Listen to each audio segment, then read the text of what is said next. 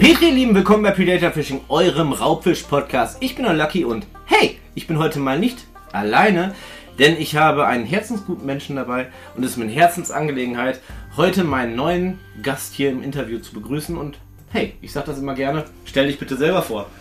Ja, hallo zusammen. Ich bin äh, Carsten, Carsten Bruns. Äh, ja, 46 Jahre, seit 12 Stunden selbstständig, äh, seit 12 Stunden, wie geil, seit 12 Jahren selbstständig im Angelfachbereich, im Angelfachgeschäft und ich sitze heute Abend hier in Iserlohn. Genau, du sitzt einfach bei mir im Keller und ich finde das auf einer Seite sehr, sehr cool. Ich habe dich hier einfach angeschrieben, ich sage, hast du Bock? Und du hast Bock und es hat sich ergeben. Du hast sehr, sehr viel um die Ohren, sage ich schon mal vorweg. Da kommen wir später nochmal genauer drauf hin. Äh, der Carsten, der ist so ein kleiner Workaholic, denn der ist halt mit dem Herzen dabei. Und dieses Herz im Prinzip, das ist ja etwas, was euch jetzt seit längerem begleitet. Nicht nur dich, sondern auch den Leuten, mit denen du das zusammen machst. Was machst du denn? Ja, also äh, wenn wir direkt darauf zu sprechen kommen wollen, ähm, ich engagiere mich halt im, im, sozialen Bereich, insbesondere für die Kinderkrebshilfe und nutze meine, meine Selbstständigkeit und äh, ja, meinen, meinen Wirkungskreis, den ich so habe, dafür Geld zu sammeln für die Kinderkrebshilfe, um da den betroffenen Kindern und vor allen Dingen den Familien helfen zu können, weil äh, die haben, glaube ich, äh, ein ganz, ganz schweres Los gezogen und jeder, der vielleicht schon mal irgendwie mit Krebs in Kontakt gekommen ist, der, der weiß, wovon ich rede. Und das äh, liegt mir am Herzen. Da sammeln wir fleißig Geld und das, das machen wir ganz gut. Und äh, ja, vor allen Dingen machen wir das mit den Anglern. Das ist nämlich ganz wichtig, weil viele, viele Leute da draußen, die ja nicht in der Angelszene aktiv sind oder sich mit der Angelszene nicht auskennen, denken ja nur, wir wären ja einfach nur so Menschen, die irgendwelchen Tieren das Leben rauben. Und am besten noch, also ich stelle mir das mal so vor, so hatte ich damals ja auch das Bild vom Angler. Da ist dann so ein dickbäuchiger alter Mann, der hat so eine Rute in der Hand, haut dann so ein paar Fische aus dem Wasser und sobald irgendwo im Umkreis von 50 Metern irgendwer ein kleines Wort spricht, halt doch die Schnauze, Junge, ich bin hier am Angeln. Aber so ist das ja heute gar nicht mehr. Naja, das mag ja auch teilweise immer noch so sein, aber äh, ja, heutzutage fischen natürlich viele total modern und äh, sehen das eher so als Lifestyle auch, ne? Und es gibt tausend Gründe, warum man angeln geht. Äh, nur ich denke, so die Zeit des, äh, des Hutes, des typischen Anglerhutes, genau. BW-Klamotten an, dann auf, da sitzen und acht Stunden Pose beobachten, die ist, glaube ich, zu einem erheblichen Teil vorbei. Auf jeden Fall. Ich meine, wir Menschen sind ja nicht ganz doof, wir lernen ja auch dazu. Und äh, gerade hier im Podcast geht es ja auch vermehrt um Raubfisch. Die kann man natürlich auch aktiv angeln. Haben wir mehrfach schon darüber erzählt, mehrfach darüber berichtet. Aber wenn du jetzt schon über die alten Sachen redest, wie lange angelst du schon? Ja, ich habe tatsächlich so einen typischen Werdegang, wie den viele haben. Ich habe also als, als Kind äh, bin ich, sag ich mal, in so einen Jugendcamp mal mitgegangen vom Angelverein und das hat mir tierisch Spaß gemacht. Dann war ich eine Zeit im, im Angelverein in der Jugendgruppe. So, dann ist man ein bisschen älter geworden, dann hat man festgestellt, oh, es gibt ja auch Mädchen. Hey. Mädchen und äh, es gibt auch Sachen, wenn man die trinkt, dann wird ein duselig im Kopf und das war dann irgendwie wichtiger, habe ich direkt wieder aufgehört mit dem Angeln. Und als junger Erwachsener, ich sag mal so mit 17, 18 die Ecke, habe ich tatsächlich erst wieder, oder 19, erst angefangen durch meine Freunde, die nämlich alles Vollblutangler waren und die mir schon okay. immer auf den Sack gegangen sind, jetzt komm endlich mit, komm endlich mit. Und dann habe ich das Typische gemacht, was man halt so macht. Man ist mitgekommen und ja, in der Mitte ist dann deine Route und so, ne? Mhm. Also äh, Schwarzangeln. Und äh, die haben mich dann dazu gebracht, dass ich da noch meinen Fischereischein mache, indem die mir eine ganz, ganz teure Route geschenkt haben. So nach dem Motto, das ist meine Lieblingsroute und wenn du jetzt den Schein nicht machst. Und so habe ich dann den Schein gemacht und von dem Moment an war ich durchgehend bis heute mit meinen 46 Lenzen Angler. Vielleicht bräuchte ich auch irgendwen, der mir seine Lieblingsroute schenkt, dann komme ich vielleicht auch mal zum Lernen. Äh, das mal vorweg. Nein, aber abseits davon finde ich es ganz geil. Du hast es gerade angesprochen. Schwarzangeln. Ja. Mittlerweile bist du ja auf der anderen Seite tätig, ja? Also du bist ja jetzt nicht mehr derjenige, der versteckt im Dunkeln so mit dem Ninja-Pyjama eine Route ins Wasser wirft und denkt so, boah, bitte, bitte, kontrolliere mich nicht, sondern du gibst Seminare und hilfst Leuten an den Angelschein ranzukommen. Genau, ich mache äh, Fischereivorbereitungslehrgänge. Das heißt, äh, ich sorge dafür, dass der, der junge und der alte Angelnachwuchs äh, legal ans Angeln kommt. Bereite die Leute auf die Prüfungen vor, melde die zu den Prüfungen an und äh, das Ganze mache ich in Wochenendseminaren, also Intensivseminare. Und das klappt wunderbar. Und gerade letztes Wochenende habe ich wieder knapp 30 Leute im Kurs gehabt, die machen morgen ihre Prüfung. Drücken mal alle fleißig die Daumen, dass die alle bestehen, Aber aber, hallo. gehe ich von aus. Ja, sicher. Das denke ich auch. Ähm, ich hoffe, ich habe dir von vornherein erzählt, ich frage dich das, was mich interessiert. ja, ja, hau raus. Hau ich raus. Du gibst Seminare. Ja, Du hilfst Leuten, den Angelschein zu bestehen. Ja. Ich persönlich habe ja viel Zeit in Holland verbracht, wo man einen Angelschein kaufen kann und die Holländer davon ausgehen, der Junge kann angeln, der beschäftigt sich mit dem Thema. Was hältst du hier in Deutschland von den Gesetzen, äh, Gesetzen und der deutschen Bundesfischereiprüfungsschein etc. pp. Muss das sein, dass wir alle diese Seminare machen, dass wir diese Prüfung machen, um weitgerecht zu fischen? Oder würde es wahrscheinlich nicht reichen, wie, äh, keine Ahnung, der Kollege jetzt nicht irgendwie, dass ich irgendwie jemanden ansprechen möchte, aber wie derjenige mit dem Bambusstock, der irgendwie in Uganda auch seine Fische fängt. Ja, ja, gut. Äh, also das, ich bin da so ein bisschen oder habe da eine sehr liberale Einstellung zu. Ähm, das eine ist eben, äh, dass wir alle mit, mit Tieren umgehen. Und für mich bedeutet das auch, ich habe eine gewisse Verantwortung und die können wir hundertprozentig sicherer oder besserer äh, wahrnehmen, wenn wir auch ein bisschen Grundlagenkenntnisse haben und nicht einfach ohne sämtliche Vorkenntnisse irgendwo drauf zugelassen werden. Alles hat so seine Vor- und Nachteile. Was die Gesetze in Deutschland angeht, es ist eigentlich eine Katastrophe, weil wir haben ja Fischereirecht ist Ländersache, das heißt, wir haben 16 unterschiedliche Fischereirechte in Deutschland äh, und die alle sich sehr stark unterscheiden. Und ich würde mir zumindest wünschen, äh, ein gewisses Prüfungslevel ja, ein Nachweis ja, einfach damit wir auch verantwortungsvoll mit unserem Hobby umgehen können, aber bitte auf einer Ebene Dass es so einheitlich wird. auf einer Ebene einheitlich, wo, jeder letztendlich die gleichen äh, Dinge äh, lernt und die gleichen Dinge berücksichtigen kann. Und vor allen Dingen, äh, ich sehe schon, du, du, dir brennt schon wieder die nächste Frage, aber ich bin keiner, der kurz antworten kann. Nee, ist alles cool, wir haben mehr Zeit. Äh, aber vor allen Dingen, äh, echt, wie viel Zeit haben wir überhaupt? So viel du möchtest. Okay, aber Das, vor allen das liegt Dingen. ja an dem Hörer später, wann er abschaltet. ja, okay. ja alles gut, gut. dann versuche ich mich kurz zu halten. Nein, alles gut. Nein, ist einheitlich äh, und äh, vor allen Dingen lockerer, lockerer im, im, im ganzen Umgang. Also ich mag dieses überdemokratische, wie es hier in Deutschland ist, überhaupt nicht. Verantwortung ja, aber man muss auch laufen lassen. Und Kids, die mit vier, fünf, sechs Jahren den Vater nerven, ich will auch mit angeln, die müssen das können.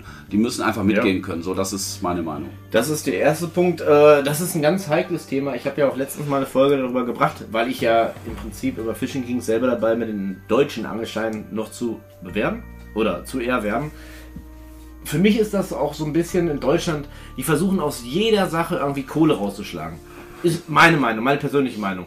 Ich gebe dir bei allen anderen Sachen ganz recht. Ich meine, wer sich einen Hund kauft, der sollte sich auch mit dem Hund auskennen. Gerade wenn es ein bisschen größer ist, obwohl die kleinen Wadenbeißer sind die gefährlichsten, meines, meiner Meinung nach. Und ich habe einen Hundeführerschein, ich darf das sagen.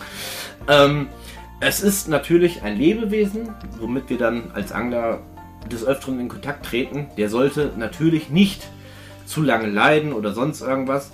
Aber ich finde halt diese Weltkonstellation, abseits von Deutschland, wenn man überlegt, Deutschland Catch and Release, oh, ganz böse, hauen sie dir auf den Finger. In Holland, hey, Catch and Release. Ja, das ist das ewige Thema. Also wir haben so in Deutschland diesen Hang oder eine gewisse Elite bei uns im Land hat diesen Hang, äh, dass wir so Übermenschen sind. Ne? Wir sind, wir haben die höchste Ethik von allen und wir sind sowieso besser. Das hatten wir alles vor vielen Jahren schon Ich meine, da hatten wir doch das, mal einen. Das, äh, das, das muss nicht sein. Wir sind nicht besser und nicht schlechter als andere auch. Und was bei uns total verpönt oder gesetzlich teilweise verboten ist, ist in Holland gang und gäbe und wird sehr, sehr gerne gesehen. So wie übrigens in sehr, sehr vielen anderen Ländern dieser Welt auch. Ja. Also das ist schon, das ist schon, also ich bin auch von der Peter schon angezeigt worden und ach Gott. Also ich finde, mehr Lockerheit in der ganzen Geschichte täten es allen Ich, gut. ich warte ja noch darauf, dass die Peter sich mal bei mir meldet, weil dann weiß ich, dass ich endlich mal in der Szene angekommen bin. Na, ich glaube, jeder, der irgendwie in der Angelszene aktiv ist, der hatte schon mal was mit den Jungs zu tun. Für mich ist es. Nein, das Thema lasse ich. Ja, hat- wir das Thema Peter das, das weg. Thema lasse ich, aber Das, das, Ja, das, das besser. Thema Peter ist für mich ein ganz, ganz leidenschaftliches Thema. Ich kämpfe wie ein Berserker zum einen für Zusammenhalt äh, unter den Anglern. Das ist nämlich auch eine Katastrophe Oh, teilweise. Und ich kämpfe gegen solche äh, Vereinigungen wie die Peter, die nämlich nur Idealisten sind, die eine Ideologie haben, die, die einfach in meinen Augen menschenfeindlich ist. Und äh, da sollten wir sofort das Thema beenden, Ja, weil sonst wird dieser Podcast nämlich überhaupt nicht um das gehen, was du mir vorher erzählt hast, sondern nur darum. Genau, Peter. nein, Und da, darüber- da, das sind die gar nicht wert. nein, genau. Bin ich bei dir. Äh, es gibt Dinge, die gibt es, muss man nicht drüber reden. Wir haben lange Zeit über Corona geredet, keine Ahnung, ob das so dringend gewesen ist, aber es gibt halt so Dinge, die sind einfach da. Lassen wir das so stehen. Es geht ja vielmehr um dich. Du bist ja jetzt heute mein Gastredner und ich finde dich als Mensch und euer ganzes Drumherum, Angler mit Herz, finde ich super interessant. Ihr hattet jetzt diese Riesengala, ich habe die Fotos gesehen und ich wäre sehr, sehr gerne auch von Herzen dabei gewesen. Das hat bei mir arbeitsbedingt zeitlich nicht gepasst. Okay, lassen wir stehen. Aber erzähl doch mal ein bisschen von den Highlights von deiner Gala. Jetzt wurde gerade hier. Mache ich. Ich fange aber trotzdem leider Gottes etwas früher an. Das ist noch besser. Ähm, also ich habe auch, ich habe mich vor zwölf Jahren ja selbstständig gemacht, aber davor war ich nicht selbstständig und auch da habe ich schon, äh, bin ich immer schon meinen Chefs aus den Sack gegangen, so nach dem Motto, hey, wieso denn Weihnachtsgeschenke für, für unsere Kunden? Warum nicht das Geld an eine vernünftige Organisation geben und die Kunden kriegen nur ein Schreiben, wo das Geld hingegangen ist? Mhm. Macht ja viel mehr Sinn. Äh, nachdem ich mich selbstständig gemacht habe, hatte ich dann selbst in der Hand und konnte immer was tun. Mhm. Habe Spendenfullmärkte gemacht und was nicht alles. Also immer wieder kleinere Aktionen. Und 2017 sprach mich dann der Björn Hipke an, der hat damals den Forellenhof Leitenshof geleitet und sagte, Mensch, ich feiere mein einjähriges Jubiläum. Äh, ich möchte gerne für die Kinderkrebshilfe was tun, so eine Art Spendenflohmarkt, weiß aber nicht, wie ich das aufziehen soll, kannst du mir helfen? Dann habe ich äh, mit meinem äh, Kumpel und sehr, sehr guten Freund Klaus Immer gesprochen, sagen, machen wir das zusammen? Ja, machen wir. Und so sind wir dann zu der Kinderkrebshilfe Wesike gekommen, dass wir da diesen Spendenflohmarkt mitorganisiert haben und konnten dann gemeinsam mit dem Björn Hipka über 5000 Euro äh, da zusammenkriegen. Und das waren auch alles Sachen, die gespendet worden sind, die wir dann da verkauft haben. Und äh, da haben wir uns entschieden, dass wir das äh, weitermachen, auch für die Kinderkrebshilfe Weseke, weil wir selbst teilweise da auch mit zu tun hatten. Mein Vater, der leider vor drei Jahren verstorben ist, hat zwei Frauen an Krebs verloren, also seine Frau Nummer zwei und drei.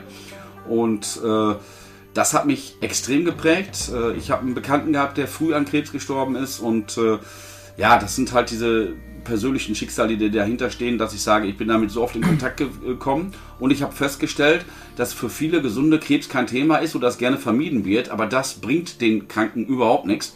Und äh, das muss in die Mitte der Gesellschaft, solche Krankheiten. Und äh, das deswegen lag mir am Herzen. Und so ist es dann zu Angler mit Herz gekommen, dass wir gesagt haben, 2019, wir gehen jetzt alle möglichen Leuten auf den Sack. Wir schreiben bekannte Angler an, wir schreiben Firmen an, wir sammeln jetzt Klamotten, Dienstleistungen, Angelgerät, alles was wir kriegen können und versteigern das auf Facebook. Äh, teilweise live, teilweise nicht live und äh, der Erlös, der geht dann an die Kinderkrebshilfe. Da haben wir dann 2019 32.000 und ein paar zerquetschte Euros zusammenbekommen und dann stand natürlich fest, äh, das muss wiederholt werden. Und das war dann jetzt 2021 der Fall. 2020 ist es ausgefallen und 2021 haben wir gesagt, jetzt machen wir das wieder.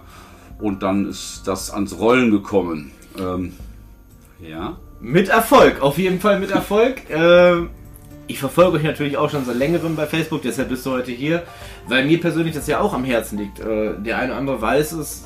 Ich habe zwei kleine Töchter, Zwillingspapa geworden und so. Und gerade diese Konstellation. Das soll nicht heißen, dass auch ältere Menschen, die an Krebs leiden, keine Hilfe benötigen, aber diese Konstellation Krebs und Kinder fand ich Hammer, mega, mega Respekt, weil ich weiß von dir persönlich und wahrscheinlich auch von vielen Leuten, die mit dir zusammen agieren im Team, wie anstrengend das ist, neben dem normalen Leben, dem normalen Job etc. pp. das alles auf die Beine zu stellen, weil ihr macht das ja nicht hauptberuflich. Nein, um Gottes Willen. Ich bin ein Angelgerätehändler. Ich äh, äh habe ein Angelfachgeschäft. Ich gehe mit den Leuten angeln. Ich äh, mache die Kurse und Seminare. Ich habe genug zu tun, aber es ist eine Herzensangelegenheit und für 2021 war ja auch eigentlich geplant, dass wir so diese 32.000 Euro nochmal toppen, dass wir 50.000 Euro mit, den, mit der Angelgemeinschaft zusammenkriegen. Ja, fast, genau. Dementsprechend haben der Klaus und ich uns äh, einen meiner Teamangler mit dazu geholt, den Lars. Ich habe gesagt, Lars, hast du Bock 2021 das mitzuorganisieren? Wir brauchen einen dritten Mann. Lars ist da mega prädestiniert für, weil der ein Riesenherz für die Geschichte hat. Der hat nämlich selber sein Kind äh, verloren an Krebs, eins seiner ja, Kinder. das habe ich gehört. Und äh, dementsprechend war der sofort Feuer und Flamme und hat gesagt, ich bin dabei. Nun haben wir recht schnell gemerkt, dass diese 50.000 Euro tatsächlich nur eine Zwischenstation werden. Das hatten wir ruckzuck zusammen.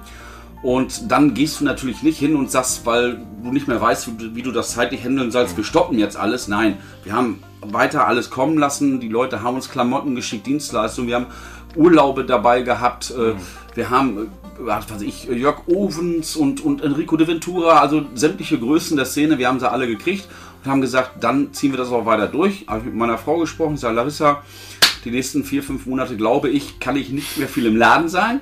Ja. Und so war es dann auch, habe mich dann voll auf diese Sache konzentriert. zusammen mit Lars und Klaus und Lars an dieser Stelle nochmal, wenn du das hört, äh, danke, danke, danke, danke, weil der hat eine Bärenarbeit geleistet daran. Mhm. Und so haben wir das zu dritt gestemmt. Mit dem Wissen, das schaffen wir nicht nochmal zu dritt, also wir müssen das, das Team vergrößern. Das wollte ich gerade mal. Aber es war ja nicht geplant. Es waren ja nur ja. 50.000 geplant und am Ende wurde es dann mit der großen Abschlussgala, die wir dann noch gemacht haben, äh, sind wir da bei 155.000 Euro gelandet. Hammer. Hammer? Ja, absolut. Aber man muss dazu sagen, 155.000 Euro hört sich jetzt für mich Otto Normalverdiener an, ja, wie drei Jahre nicht mehr arbeiten zu müssen. Bin ich ganz ehrlich. Aber man darf ja auch nicht vergessen, A, wohin das Geld fließt. Und da sind 155.000 Euro dann doch nicht der Hammer. Denn es sind, denke ich mal, viele, viele Stationen, die bedient werden müssen. Viele, viele Leute, die Unterstützung brauchen. Und man darf nicht vergessen, wie viel Support ihr auch erhalten habt wie das alles zusammengeschlossen wurde. Wie viel Arbeit da drin gesteckt hat im Vorfeld, um das alles zu koordinieren, äh, organisieren. Du hast gesagt, du kommst aus der Logistik. Ich rede also mit einem Gleichgesinnten. Äh, ich kann mir schon vorstellen, wie viel Arbeit äh, persönlich darin steckt, das ganze Kind erstmal zu schaukeln, im wahrsten Sinne des Wortes. Und ich finde das geil, dass du auch, oder ihr als Team, ich darf nicht nur du sagen, sondern genau. ihr als Team. Ist mir auch ganz wichtig. Dass, dass ihr das im Prinzip wirklich nebenbei, neben allem anderen, Frau, Familie, Arbeit, whatever, dass ihr das persönlich aus, ja, um etwas Gutes zu schaffen. Ja, du hast ja, du hast ja immer die Wahl. Wenn du sowas machst und du stellst auf einmal fest, okay, dass, äh, wenn du möchtest ja. und das annimmst, was gerade auf dich zukommt, kann das, kannst du ganz, ganz viel erreichen. Dann hast du die Wahl zu sagen, nein oder okay, ich stelle alles andere zurück und mhm. mache das. Und wir haben uns dafür entschieden, alles andere zurückzustellen. Und das ist, das ist mein persönlicher absoluter Respekt, weil es ist halt wirklich viel und jeder von uns hat die Zeit auf der Welt nur gepachtet, ja. ja. Irgendwann liegt irgendwann jeder unten in der Kiste und trotzdem so viel Eigeninitiative zu zeigen für fremde Menschen. Aber was mir ganz wichtig ist dabei, wenn ja. ich unterbrechen darf, ist, es braucht zwar immer die Leute, so wie jetzt meine Wenigkeit oder der Lars oder der Klaus, die sagen, wir investieren diese Zeit und die Kraft und so weiter, aber wenn du nicht die andere Seite bekommst, die Leute, die geben Natürlich. und sagen, hier habt ihr alles versteigert. Das. Und wenn du nicht die Leute hast, die das dann auch ersteigern, dann ist das alles nichts. Und äh, das heißt, wir haben also über, grob über den Daumen gepeilt, also circa 1500 Angler haben sich insgesamt an dieser Aktion in irgendeiner Form äh, äh, beteiligt und übrigens auch ganz, ganz viele Nicht-Angler. Das heißt, wir mhm. haben es dieses Jahr geschafft, dass ganz viele Leute, die mit Angeln gar nichts zu tun haben, äh, Angler mit Herz unterstützt haben. Uns haben Politiker wie Gregor Gysi hat uns äh, Botschaften, Videobotschaften Aha. geschickt hat uns damit unterstützt. Wir haben Mickey Krause ins Boot geholt, der hat uns erst eine Videobotschaft geschickt, dann haben wir ihn besucht, dann haben wir zusammen nochmal ein Video gemacht, der hat Sachen äh, gespendet zum Versteigern. Ich habe auch ordentlich Mickey Krause Sachen vertickt. Jawohl! Ja, äh, wenn man die richtige Show macht, kriegt man auch Mickey ja. seine Strohhüte an. Jawohl! Sehr geil! Harry Weinfurt, hier die Älteren unter ja. euch, die kennen mit sicher noch, der Preis ist heiß. Äh, der unterstützt uns seit 2019 schon. Der ist, wenn ich den anrufe, der steht immer parat für die gute Sache. Philipp Lahm hat äh, getragen Fußballschuhe gespendet und und und. Also ja, ganz viele. Die hätte ich nicht haben wollen. Naja, gut, aber die ich schon. Die sind ja getragen. die sind ja getragen. Also es haben uns auch viele Leute unterstützt und äh, nur so hat das dann auch geklappt. Und diese Gala, muss man dazu sagen, war überhaupt nicht unsere Idee, sondern äh, wir waren dann irgendwann bei 90.000, bei 100.000 und dann hatten wir den Thorsten Hölscher vom, von äh, äh, Tonis Anglerparadies in, in Gandake See. Der hat auch spontan ganz viele in den Live-Auktionen ganz viele Sachen ja. rausgehauen, die wir versteigern konnten. Der rief uns dann auf einmal nach Mitternacht bei unserer vorletzten äh, Live-Versteigerung äh, äh auf Facebook an und sagte so mal, wollte das wirklich so auslaufen lassen oder wollte nicht ein großes Abschlussevent machen? Und der hat uns auf die Idee gebracht und das haben wir dann auch gemacht. Und auf diesem Abschlussevent, auf dieser Gala, da sind dann auch nochmal 16.000, 17.000 Euro zusammengekommen. Äh, nur an den Abend durch Auktionen und Co. Aber die gleiche Summe nochmal durch die Eintrittsgelder. Das heißt, ja, äh, wir haben äh, mit Sascha Hein jemanden gekriegt aus der Musikszene, der hat uns Bands rangeholt, mhm. die alle kostenlos gespielt haben. Äh, wir haben dann äh, im Grunde sehr Ehrungen gemacht, äh, wir haben Live-Auktionen gemacht, Rückblicke gemacht und wir haben Live-Acts gehabt, die dann richtig Party gemacht ja. haben. Und dieser Abend hat nochmal dafür gesorgt, dass wir dann insgesamt aus 120.000, die wir circa bis dahin hatten, diese 155 1000 machen konnten. Und das ist schon eine geile Nummer. Und da ein dickes Dankeschön geht raus an euch alle da. Vielleicht ist auch der eine oder andere Hörer dabei, bin ich mir sogar sicher, dass der eine oder andere Hörer dabei ist, der nämlich ebenfalls irgendwo mitgeboten hat oder was gespendet hat. Also dickes Dankeschön an euch. Und die Anglerschaft hat dieses Jahr mal wieder gezeigt, in unseren Aktionen und in vielen anderen Aktionen, Angler helfen Kindern und, und, und es gibt da ganz viele, die aktiv sind, äh, was eine Angelgemeinschaft, wenn es hart auf hart kommt, für die Gesellschaft leisten kann. Und das haben wir, glaube ich, wie kein anderer gezeigt dieses Jahr und auch schon in den letzten Jahren. Also Angler haben sehr viel Empathie, um den Kreis mal zu schließen, wo du sagtest, uns wird vorgeworfen, Genau. ne, wir werden nur, äh, würden nur Tiere quälen oder sonst was. Genau. Angler haben ganz viel Empathie und sind sich der Verantwortung auch bewusst, die sie in der Gesellschaft haben. Und wenn es hart auf hart kommt, sind wir für die da, die uns brauchen. Und deswegen kann mich auch jeder am Arsch lecken, das sage ich auch so, wie es ist, der Absolut. meint, Angler hätten keine Empathie anderen Ja. Lebewesen gegenüber oder sonst irgendwas. Also äh, Bin ich bei dir? doch ein Abheften. bin ich voll und ganz bei dir. Und das ist ja im Moment, es war ja viel. Ich hatte auch äh, vor kurzem darüber berichtet, wie viel Menschlichkeit schon gezeigt wurde, wo das jetzt alles hier mit dem Hochwasser war. Auf einmal rücken die Leute zusammen, die vor einem halben Jahr, und da kommt dieses Thema Corona, sich gegenseitig fertig gemacht haben. Die haben, oh, du kannst nicht sagen, kannst nicht machen, aber trotzdem sind wir alles Menschen. Und wir sind alles keine schlechten Menschen. So sieht's aus. Vielleicht muss man den einen oder anderen nur mal so ein bisschen in den Arsch treten und sagen, hey, dir oder dein Nachbar könnte es irgendwann genauso scheiße sein. Für den wärst du doch auch da. Das ist eben der Punkt. Und ich bin, bin der Meinung, wenn man, wenn man ein bisschen über sein eigenes Leben nachdenkt, bei all den Problemen, die wir haben, aber die meisten von uns können sicherlich grün abhaken, mir geht es gut, ich habe ein Dach über dem Kopf, gesundheitlich ist alles halbwegs in Ordnung, äh, ich habe eine Family, ich habe viele glückliche Momente, das sind alles Dinge. Ich kann ein Hobby ausleben, was wirklich Luxus ist, wirklich sich Angelzeug kaufen, raus in der Natur, das ist Luxus pur, wir sind privilegiert in meinen Augen und das alles haben wir und wenn wir das nicht als für selbstverständlich hinnehmen, dann kriegen wir auch den Blick für andere, die all das nicht haben und die uns dringend brauchen und mal ein paar Stündchen, mal ein paar Euro investieren in andere Menschen, die all das nicht haben, ist, glaube ich, für mich äh, und für viele, viele andere, Angler und Nicht-Angler, eine Selbstverständlichkeit. Und davon sollten es noch mehr werden. Das ist genau das Ding. Vielleicht wird es irgendwann mal wieder zu einer Selbstverständlichkeit und vielleicht, ich bin ja nicht so ganz der Freund davon, aber vielleicht können sich die Leute etwa weiter oben, vielleicht ihr auch mal irgendwann diesen Podcast, davon eine Scheibe abschneiden, wie viel wir als normale Bürger eigentlich schon dafür tun, dass es vielleicht ein bisschen gerechter, was heißt gerechter, aber dass es ein bisschen Menschlichkeit untereinander widerwirkt. Wir sind alle keine schlechten Menschen. Egal, ob wir jetzt mal die Forelle mit nach Hause nehmen, in eine Pfanne werfen oder ein schönes Foto davon teilen oder sonst irgendwas. Wir leben unser Hobby und wir sind trotzdem Menschen. Wir So sind, sieht's aus. Wir sind keine Tiere, wir sind nicht schlechter und nicht besser als irgendwelche Leute da draußen. Äh, es gibt Vor- und Nachteile. Aber was sehr wichtig ist, oder was heißt sehr wichtig ist, um das Thema Angeln anzusprechen, Angeln, Thema Deutschland. Wir schweifen jetzt mal ein bisschen weiter aus. Du bist leidenschaftlicher Angler in Norwegen. Ja, auch, ja, absolut. Also mein, mein Werdegang ist eigentlich der, äh, durch meine Kumpels, abgesehen von meiner Kindheit mit dem Ferienlager da und so weiter, Ja. Mit meinen Kumpels saß ich jahrelang am Dortmund-Ems-Kanal. Raubfisch, Nachtangeln. So, Zelt dabei, zack, zack, äh, über Tag ein bisschen Ja. zusammensitzen mit der Winkelpicker und abends aufteilen, Raubfischrouten bis zum nächsten Morgen. Äh, Aal und Zander waren so die Hauptfische. Äh, zig Jahre lang. So, dann äh, bin ich Angelhändler geworden. Dann habe ich gesagt, okay, ich muss auch das Karpfenangeln kennenlernen, ich muss auch das Spinnfischen kennenlernen, ich muss ja wissen, wovon ich rede. Dann habe ich leider viele gesundheitliche Probleme. Das heißt, mein, mein Körper ist so ziemlich am Arsch. Ein Frack. Ein Frack. Und äh, diese Übernachtung an Gewässern auf Liegen, das Mhm. kriegte ich irgendwann nicht mehr hin. Das war mal so ein Glücksspiel, ob es mir danach gut geht oder ob ich das eine Woche lang bereue.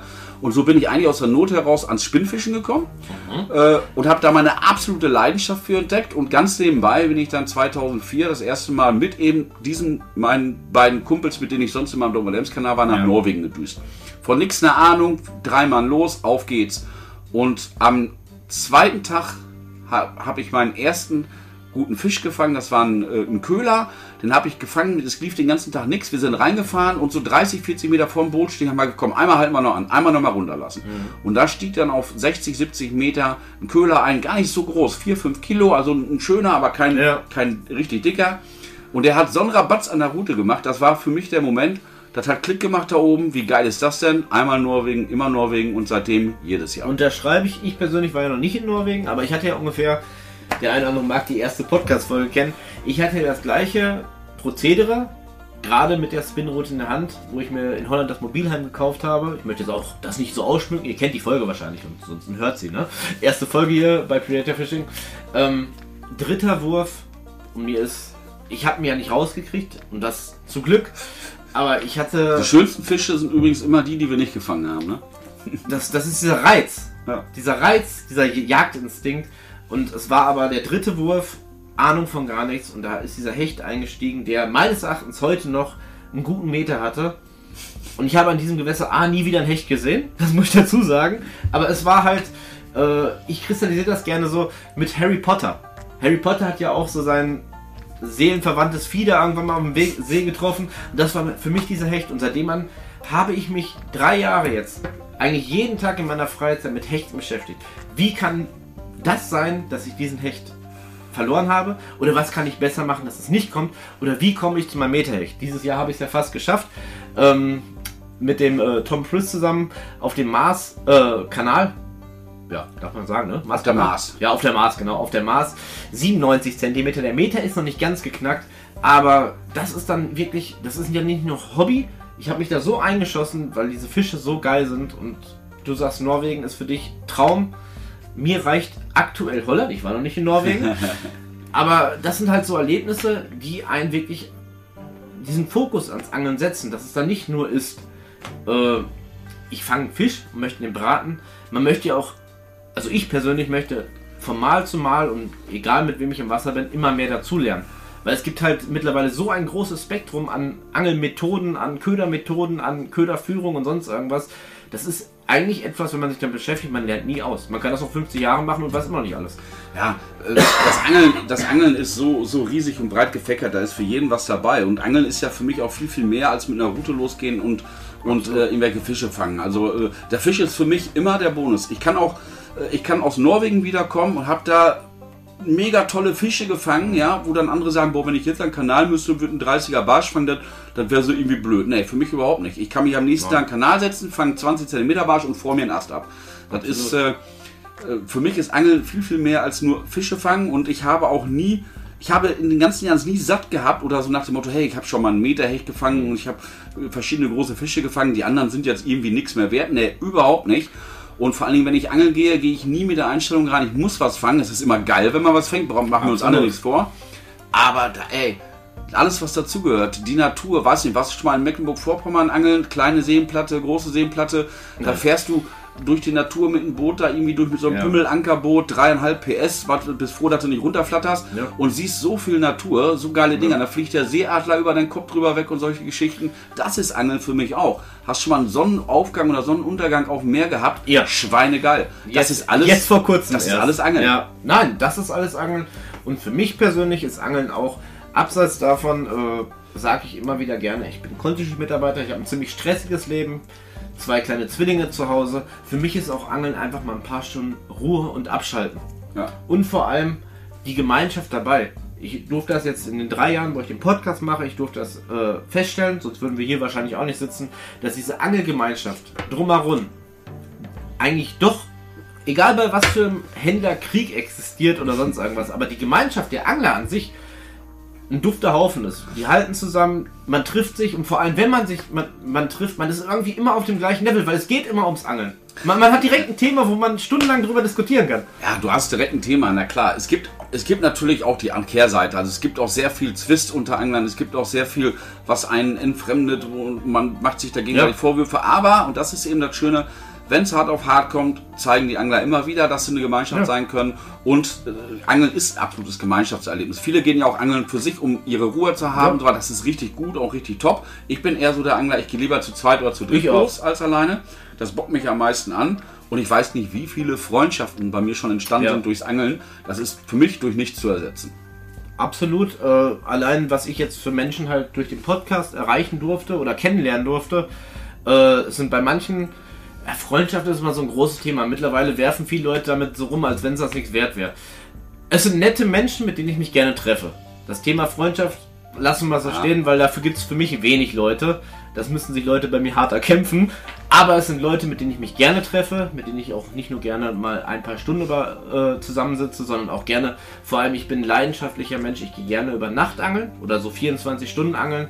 Und dann ist Angeln wirklich nicht nur die Hauptsache. Ja. Die Routen liegen zwar da, man freut sich zwar bei jedem Fisch, der beißt, aber abends am Wasser, am Lagerfeuer sitzen oder am Grill sitzen, irgendwelche alten Geschichten rausholen. Das ist doch geil. Das, das doch gilt übrigens für, für, für Freunde an sich, aber auch für Angelgemeinschaften, Leute, die sich überhaupt nicht kannten. Also wenn ich alleine zu euch losziehe, wie, ich sagte ja. ja gerade schon, wir waren immer am Kanal, weißt du, da ist es immer so Grill an, Quatschen und so weiter.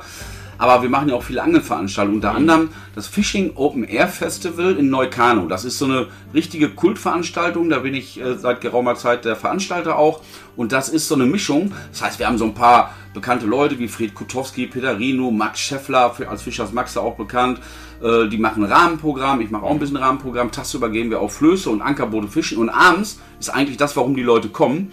Äh, da ist dann erstmal gemeinsames Grillen, dann wird die riesen Feuertonne angeschmissen, dann äh, versammelt sich alles ums Lagerfeuer und es werden Geschichten ausgetauscht, es wird Dünsches erzählt, so muss das. es werden aber auch äh, Geschichten ausgetauscht, Wissen ausgetauscht, äh, es gibt auch Vorträge noch und so weiter, aber es endet immer am Lagerfeuer und die Leute sind da, was weiß ich wie lange und scheiße, nur noch vier Stunden, dann müssen wir wieder aufstehen und äh, die erinnern sich alle noch Monate später daran und sagen, was waren, waren das geil, drei geile Tage. Also das ja. ist eben auch Gemeinschaft, die Freunde an sich, mit denen man losgeht, aber auch ganz andere Menschen ja. kennenlernen. Und wenn man das so schön kombinieren kann miteinander, was gibt's denn, was gibt's denn Geileres? Nein, also es gibt sowieso nichts Geileres als Angeln. Angeln ist eh das Geilste. da sind wir uns, glaube ich, beide sicher. Sonst würden wir das, also so lange nicht machen, vor allem mit der Leidenschaft. Aber ich gebe dir vollkommen recht. Ich hatte jetzt beispielsweise so ein Beispiel, wo ich in Holland war. Ähm, ich wollte ja mal wieder meine geliebten Hechte fangen, aber ich wollte mal was Neues entdecken. Und dann bin ich an den Nordholland-Kanal gefahren, gefischt, ich glaube ein, zwei Stunden geworfen. Ich hatte nicht einen Zupferlein, gar nichts.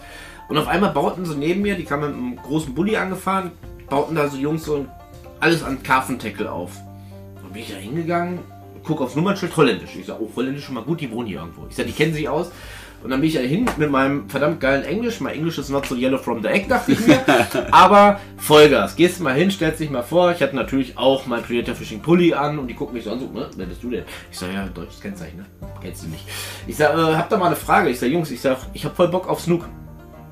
Ah, Snook, ja, cool, Hecht und so. Ja, ja. Ich sage, habe ich ja gelernt, ne? Äh, Snook heißt in Holland Hecht. Ich sag, wie läuft das hier so? Ne, kannst du nicht hier machen. Und dann haben wir, ohne Witz, es ging mir eigentlich nur darum, ich wollte einen Spot herausfinden. Dann haben wir dann auch ungelogen. Die haben mich dann eingeladen, zack, das Bier auf. Er sagt, setz dich mal hier hin und so. Ich sage, oh, Karpfenangler. Ich sage, hm, okay. Nicht meins, aber setz dich mal dazu. Und dann haben wir uns ungelogen Erstmal hat sich herausgestellt, nach 10 Minuten, die können auch Deutsch. Das war schon mal gut. dann haben wir ungelogen da anderthalb Stunden am Wasser verbracht. Ich, ich habe manchmal meine Routen aus dem Auto geholt, aber es war trotzdem cool. Die haben mir dann so Sachen erzählt, was die so erlebt haben und so. Ich habe Sachen erzählt, wie das hier in Deutschland abgeht. Da haben sie sich kaputt gelacht, okay. das ist halt so das Geile. Man, man kennt sich nicht, der hat eine Route in der Hand, aber irgendwie kennt man sich doch, ja. Es ist immer. Ja, es ist, ist eben die Gemeinsamkeit, ja. die man hat. So, und da ist es doch scheißegal, ob du ein Banker bist, ob du, ob du Hartz IV hast, ob du sonst Absolut. was bist, spielt keine. Aber beim Angeln sind alle gleich. Ich habe das im Angelladen mal, ich werde das nie vergessen.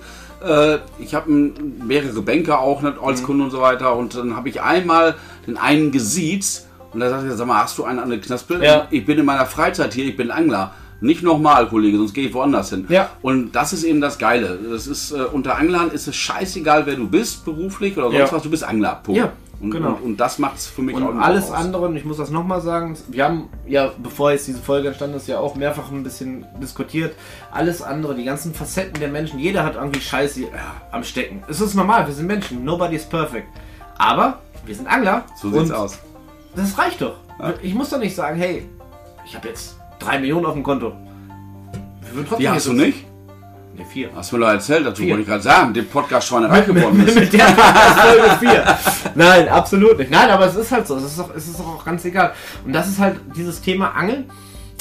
Alles andere wird auch so ein bisschen ausgeblendet. So die, die ganze Stressscheiße, die du so pro Tag hast, die ganzen Probleme, alles wird am Wasser so ein bisschen niedergelassen. Und das für mich persönlich macht das jetzt das Angeln so weit interessant oder, oder, oder soweit mein persönlicher Ruhepool, ich habe es gerade schon gesagt, dass man wirklich dann so ein paar Stunden so alles mal an die Seite schiebt, dass das Leben einfach jetzt in dem Punkt nicht so schnell geht. Man sitzt ja. da, man genießt das, man quatscht ein bisschen, unterhält sich, aber es interessiert den Gegenüber auch gar nicht, ob du finanzielle Probleme hast, Probleme hast, was weiß ich, mit Brüdern, Familie oder sonst irgendwas. Nein, du bist einfach gleichgestellt und das ist geil.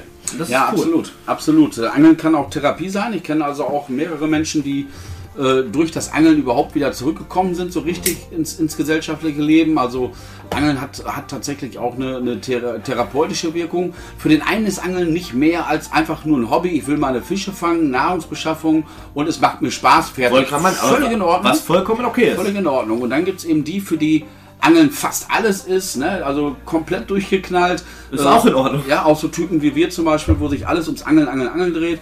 Und dann gibt es eben welche, die sagen, das ist für mich ein Hobby, aber nicht irgendein Hobby, sondern das Hobby. Ja. Und äh, solange wir nicht anfangen, uns übers Angeln zu profilieren, weil da liegt nämlich das ja. Problem, dass es äh, leider Gottes auch viele gibt, die sich übers Angeln profilieren und dann eben äh, auf einmal ihre Toleranz mhm. verlieren anderen Menschen gegenüber. Und ja, da sollten wir uns rechtzeitig daran erinnern, stopp, warum haben wir eigentlich angefangen zu angeln? Äh, und da sollten wir uns wieder drauf besinnen. Da und dann ist es das Geilste. Genau, da wollte ich nämlich gleich nochmal drauf zurückkommen. Gerade aus dem Grund, weil du halt auch aus dem Fachbereich kommst oder Sachen halt auch äh, Tackle und sowas verkaufst. Und äh, da hatte ich jetzt des Öfteren schon mal das Thema, dass ja wirklich, wenn man so ein bisschen so in die Szene reinschaut, dass da halt so viel Beef zwischeneinander ist. Hm. Wo, wo ich mich frage, ganz ehrlich, ich muss mal dieses Beispiel nennen, der Mann mit der Bambusrute, ja, der hängt ja vielleicht die grüne Made, die er gerade vom Baum gefangen hat, hängt er den Haken und fängt auch was. Es ist alles wunderschön. Es gibt so viele geile Leute, die so viele geile Köder herstellen. Aber muss das denn sein, dass man andere Leute schlecht macht? Nein, absolut nicht. Also das ist genau das, was ich gerade sagen wollte. Ähm, wir sollten alle unser, unser Hobby genießen. Wir haben das geilste Hobby der Welt und äh, wir sollten nur nicht anfangen, uns über unser Hobby zu profilieren. Ob ich jetzt ein besserer oder ein schlechterer Angler bin, ich sage, ich habe das gerade im Vorfeld ja. auch schon mal gesagt, ich sehe mich als ich kann sehr gut quatschen, ich kann auch sehr gut übers Angeln quatschen, bin aber in meinen Augen ein mittelmäßiger Angler. Ja, aber das macht ja auch gar nichts, weil nee. äh, für jeden ist ja Angeln was anderes. Kleines Beispiel, mein Kumpel, einer von den beiden, mit denen ich immer am Kanal saß, weißt du, wir sind alle drei hingefahren, ich habe meine Stellfischroute aufgebaut, zack, bumm, oh, hinsetzen. So, der ist angefangen, hat die genau ausgerichtet, ausgelotet, ja. zack, zack, zack. Der hat natürlich sich so viel Mühe gegeben, dass er im Schnitt auch immer mehr Fische gefangen hat. Und ich habe ihm jeden einzelnen davon auch gegönnt, weil hey, es ist seine Maloche, die er da gemacht hat. Äh, Finde ich geil, dass sich, äh, dass sich Wissen und, und Ordnung und so weiter auch auswirkt auf das Fangergebnis. Aber ich brauche das nicht. So, ich, ich, ich sitze am Wasser, Alter. Ich habe meine besten Buddies bei mir, ich sitze am Wasser. Auf jeden und wenn Fall. alles gut läuft, hole ich nachher noch einen Zander oder einen Aal raus. Was will ich mehr? Top. Und so ist das Angeln eben für jeden was anders. Ja, ich meine, klar, Angler sind unterschiedlich, wir Menschen sind alle unterschiedlich. Habe ich auch schon mal darüber berichtet. Es gibt ja auch die Leute, diese Fischgeier. Ich nenne sie einfach so, ja? Gerade irgendwie an einem Angelparadies oder so, du wirst die Route rein, durch Zufall hast du den ersten Fisch am Tag und auf einmal stehen auf einmal drei Leute um dich rum. Hm, was nimmst du nur für Köder? Hey, kann ich auch mal hier angeln? Ganz ehrlich, wenn ihr Fisch haben wollt, geht an eine frische Theke. Angeln bietet so viel mehr, als ja. nur den Fisch zu fangen. Ne? Ja, absolut. Äh, das ist auch so ein kleines Problem. Ich kann das verstehen, ne, wenn es läuft, dass man mehr fangen will, mehr fangen will. Ja, aber natürlich. bitte Leute, ehrlich, ohne Scheiß, im richtigen Moment einfach wieder back to the roots, runterkommen, ja. wieso angeln wir eigentlich und dann ist die Welt in Ordnung. Und lasst es sein, euch gegenseitig anzupissen, weil dafür ist unser Hobby viel zu geil. Dafür sind wir alle viel zu geile Typen und wenn wir das immer wieder mal uns so ein bisschen runterholen, äh, dann bleibt es dabei. Es gibt nichts Geileres als Angeln. Fertig. Absolut. Und für alle die, die meinen, sie wären Profis, nutzt es doch nicht aus, um die meisten Fische zu fangen. Nutzt doch euer Wissen aus, um den jungen Anglern vielleicht mal ein bisschen zu helfen, dass die mal ein bisschen weiter in die Szene reinrutschen oder das Angeln lernen, damit solche Podcasts wie hier gar nicht erst existieren. Ich meine, der Podcast existiert, weil ich keine Ahnung von gar nichts hatte. Ich habe mich an euch gewandt, habe gesagt, hey, das ist schiefgelaufen, das ist schiefgelaufen, das ist schiefgelaufen. Ich sehe mich nach wie vor nicht als professioneller Angler. Bei ja. Gott nicht. Da gibt es um Längen bessere Angler. Ich fange meinen Fisch, okay. Aber wenn ich jetzt sehe, dass jemand, was weiß ich, irgendwie mit einem 80 Kilo Bodentaster angelt und versucht damit eine Forelle hochzufangen, dann gehe ich da hin und sage, hey, also an deiner Stelle, ich würde was leichteres nehmen. Und wenn der dann einen Fisch fängt, freue ich mich ja, weil ich konnte ihm zu seinem ja. Fisch verhelfen. Wir haben jetzt ja beispielsweise auch von dem Team Forellenflüsterer, haben wir auch ein Kinderangeln veranstaltet. Wollte ich auch noch mal, eigentlich später noch mal drauf kommen, weil das passt gerade so schön. Wir waren, ich glaube, elf Stunden am Wasser und keiner von uns hat seine Route in die Hand genommen. Wir waren einfach nur für die Kids da, um einfach diese Strahlen im Augen zu haben, wenn die erfolgreich am Wasser sind. Und das ist doch viel, viel mehr wert, als wenn ich jetzt sage, so, boah, ich nenne jetzt gar keinen Namen, weil irgendwer wird sich angesprochen fühlen. Ich, ich nenne Person X da hinten, ja. der hat jetzt schon sechs Forellen. Was soll denn der Scheiß? Ich habe nur fünf, ich habe hier das gleiche für bezahlt. Hey, ihr hattet doch einen geilen Tag am Wasser. Ja, das ist ja sowieso, also, also ich bin ja auch einer, ich bin da total offen. Ob ich zum Forellenteich gehe oder ob ich an ein wildes Gewässer gehe, das ist mir alles egal. Alles hat seine Berechtigung.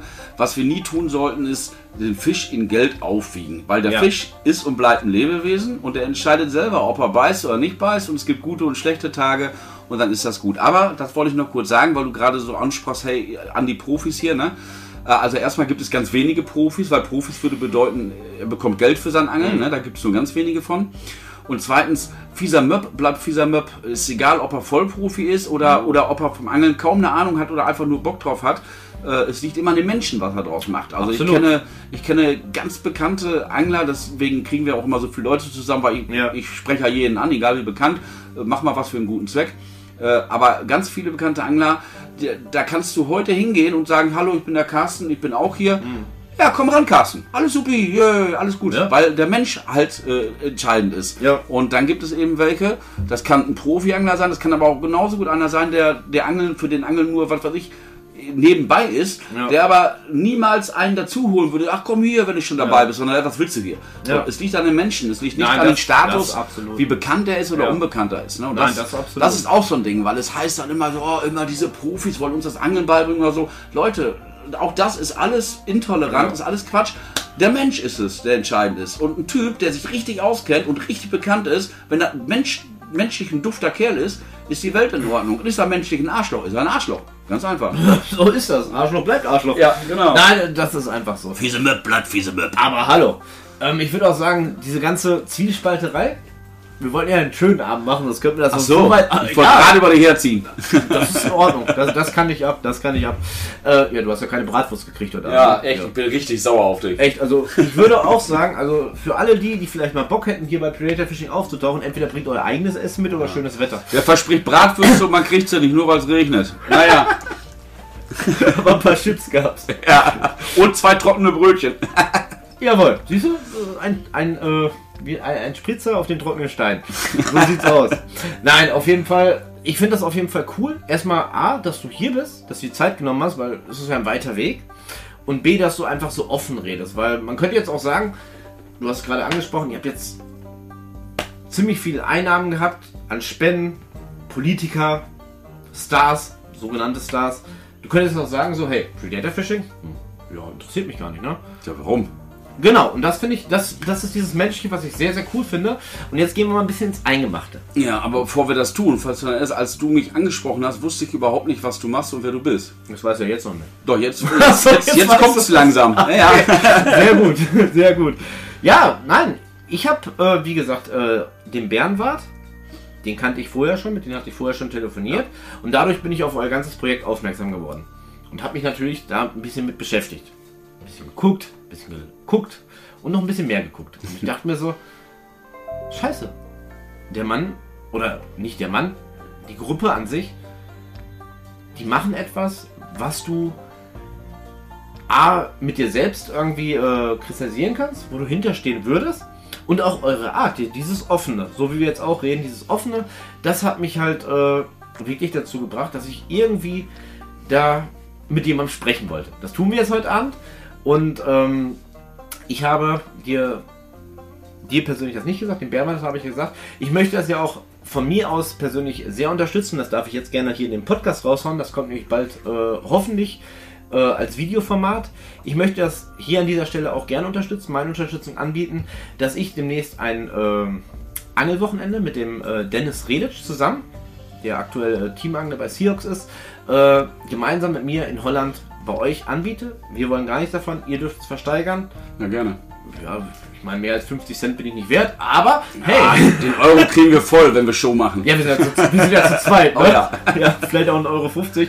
Nein, aber weil es mir halt selber am Herzen liegt, dieses Ganze weiter zu fördern. Ich freue mich auch mega drauf, dass dieser Podcast bald hochgeladen ist. Vielleicht wird auch demnächst vielleicht nochmal was folgen. Ähm, schauen wir mal. Ich kann ja vielleicht mal ein bisschen so nebenbei von euch berichten oder so. Ähm, trotzdem möchte ich gerne noch mal ein bisschen aufs Angeln zurückkommen. Ja. Und auf, auf dich auf, äh, als Person. Ähm, vielleicht kennt der eine oder andere dich ja auch. Ähm, hat deine Stories verfolgt oder so. Du hast ja auch eine ziemliche Veränderung gehabt. Du hast Sport gemacht. Jo. jo. ja, jo, das musste sein. Ja, ja, also ich, äh, ich habe in meinem Leben schon drei, drei oder vier große Diäten hinter mir gebracht und eine Diät ist ja immer so eine Sache. Äh, oder ich fange mal anders an. Ich habe also sehr viele körperliche Probleme, auch mit meinem ganzen Knochenbau mhm. und so weiter. Und ich habe jetzt seit Jahren eigentlich mit, mit dauerhaften Schmerzen gelebt. Insbesondere Rückenschmerzen, gefolgt von Sodbrennattacken immer im Wechsel und äh, auch viele andere Geschichten und sehr ver, verkeiltes Klett und und und. Kurz gesagt, äh, es ist eh körperlich Wrack, ja, geistig natürlich 20, Top. logisch, ja, äh, körperlich Wrack und äh, wenn du dann natürlich die auf 113 Kilo hochfrisst, äh, das macht die Sache nicht besser. Und äh, ja, wie das dann so ist im Leben, äh, ich pack's nochmal an, ein drittes Mal. Also ich habe es schon zweimal hinter mir von 110, 113 runter auf 80 Kilo die Ecke. Bombe. Und jetzt bist du aber mittlerweile 46. Das wird im Alter immer schwieriger, das Abnehmen. Und äh, ich habe dann immer gesagt, okay, jetzt reizt nur noch Schmerzen und das funktioniert nicht mehr, du musst wieder runter vom Gewicht, mhm. aber vielleicht nicht mehr wie früher mit einer Diät, sondern mit einer kompletten Ernährungsumstellung und wieder mit Sport, was ja. mich in meinem Leben immer begleitet hat. Also zu meinen Höchstzeiten habe ich jeden Tag teilweise zweimal Sport gemacht und dann gab es Zeiten, da habe ich jahrelang nicht mal zu Fuß bewegt. Ja. Äh, und ja, das habe ich jetzt wieder gemacht und um mich selber anzusporen, habe ich das Ganze dann auch auf Instagram und so auch gemacht, habe auch ein paar kleine Filmchen gemacht unter Carsten wird fit. Ja. Und habe mich dann, äh, ja, habe mir dann Unterstützung geholt noch vom von dem Jonas aus dem Cleverfit, der hat mir einen Ernährungsplan gemacht, der hat mich ein bisschen angespornt, wir haben uns ein paar Mal privat getroffen, dass er mich auch mal ein bisschen scheucht und habe dann von 113 mich auf 84, äh, 85 Kilo äh, innerhalb weniger Monate runtergekriegt. Ja. Und warum ich das gesagt habe, ich wollte dich jetzt hier nicht an die Wand stellen. Das war das erste Mal, wo ich dich gesehen habe. Da, kan da, kannte ich Angler mit Herz noch gar nicht. Okay. Das war das erste Mal, ich weiß gar nicht worüber, vielleicht hatte irgendwer von meinen Facebook-Freunden dich und hat das geteilt. Und da dachte ich mir so, weil ich da auch gerade so für mich, wie gesagt, kennst das ja, wenn du Kinder kriegst, du wirst ja, beide werden schwanger. Nicht nur eine Person ja, ja. schwanger, beide werden schwanger. Und ich hatte halt auch äh, so ein bisschen zugenommen und ich dachte mir so, wow. Ich sag, Respekt, erstmal das zu filmen und das dann halt auch so knallhart durchzuziehen. Und das hat mich persönlich richtig motiviert. Ja, geil. Also bin ich voll und ganz, das ist jetzt nicht irgendwie, das habe ich deshalb vorher extra nicht gesagt, ich wollte dich damit überraschen. Dadurch habe ich dich kennengelernt, dadurch bin ich auf dich aufmerksam geworden, ohne jetzt von Angler zu Herz oder Angler mit Herz vorher was zu wissen. Ich denke mir so, Respekt. Ich sag, du hast nicht nur dich selber wahrscheinlich mit den Videos motiviert, sondern wahrscheinlich auch den einen oder anderen damit erreicht. Das, gesagt, das war auch äh, einer von den zwei Ambitionen, die ich hatte. Also ich habe es deswegen öffentlich gemacht. Zum einen, um mich selber unter Druck zu setzen. Ja. Dem Motto, wenn ich mich da hinstelle und vor der Kamera erzähle, Carsten wird fit, ich nehme jetzt ab und bla bla blub, dann musst du ja auch liefern. Sonst machst du dich ja zum Honk. Und äh, das war die eine Motivation. Und das andere ist eben, logischerweise, und ich gibt so viele, weißt du, die sind total unzufrieden mit sich und die kriegen es nicht hin und denen fehlt nur dieses ja. einmal, Mensch, jetzt, jetzt will ich aber auch. Jetzt habe ich mir das ein ja. paar Mal angeguckt und ich habe denjenigen gefunden, der mich motiviert hat und das war natürlich auch ein Ansporn dafür. Und das freut mich natürlich. Zu was habe ich dich denn angespornt? Hast du denn dann auch abgenommen oder hast du einfach nur gesagt, oh, der würde mich anspornen, wenn ich jetzt müsste? Nein, nein, nein, nein, nein, nein. Also Punkt 1 habe ich abgenommen. Ich meine, ich habe auch mein Leben lang Sport gemacht. Es war halt in letzter Zeit ein bisschen ruhiger geworden, auch durch Arbeit und Kinder. Aber wozu du mich wirklich angespornt hast, und das hatte gar nichts mit dem Training an sich zu tun, sondern dass man eigentlich, wenn man was möchte, ja. dafür Zeit findet. Das war mein größtes Problem. Ich habe mir immer gedacht, so nach acht oder zwölf Stunden Schicht, boah, nee, also jetzt noch irgendwas zu machen. Und dann habe ich wirklich so die ersten Videos gesehen und habe dann halt so im Hintergrund auch mitgekriegt, was du nebenbei machst. Und ich habe mit dem Wärmbad oder mit dem einen oder anderen, dann kam auch auf das Thema von dir zu sprechen. Ich habe da, die bringe ich jetzt nicht hier in dem Podcast, aber halt ein paar Informationen gesammelt, äh, wo die gesagt haben, eigentlich bist du ja so fing der Podcast ja auch an, so ein richtiger Workaholic. Und er kriegt sein Training trotzdem noch in die Kette. Und da habe ich mir gedacht, wenn der schafft, hör mal, du hast acht Stunden Zeit, dann schlafen abends die Kinder.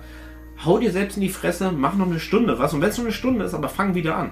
Ja, cool. Das freut mich. Ja, und das hat echt mir äh, ja, die Motivation gegeben. So, du hast deinen Laden, deine äh, ganzen anderen Projekte und hast trotzdem das durchgezogen. Und du hast es halt auch als Videoformat, es war halt nicht nur Gequatsche, als Videoformat hochgeladen und ich meine, das Resultat sitzt mir vor. Mit, ja, Skeletor ist ein Witz, ne? Ja.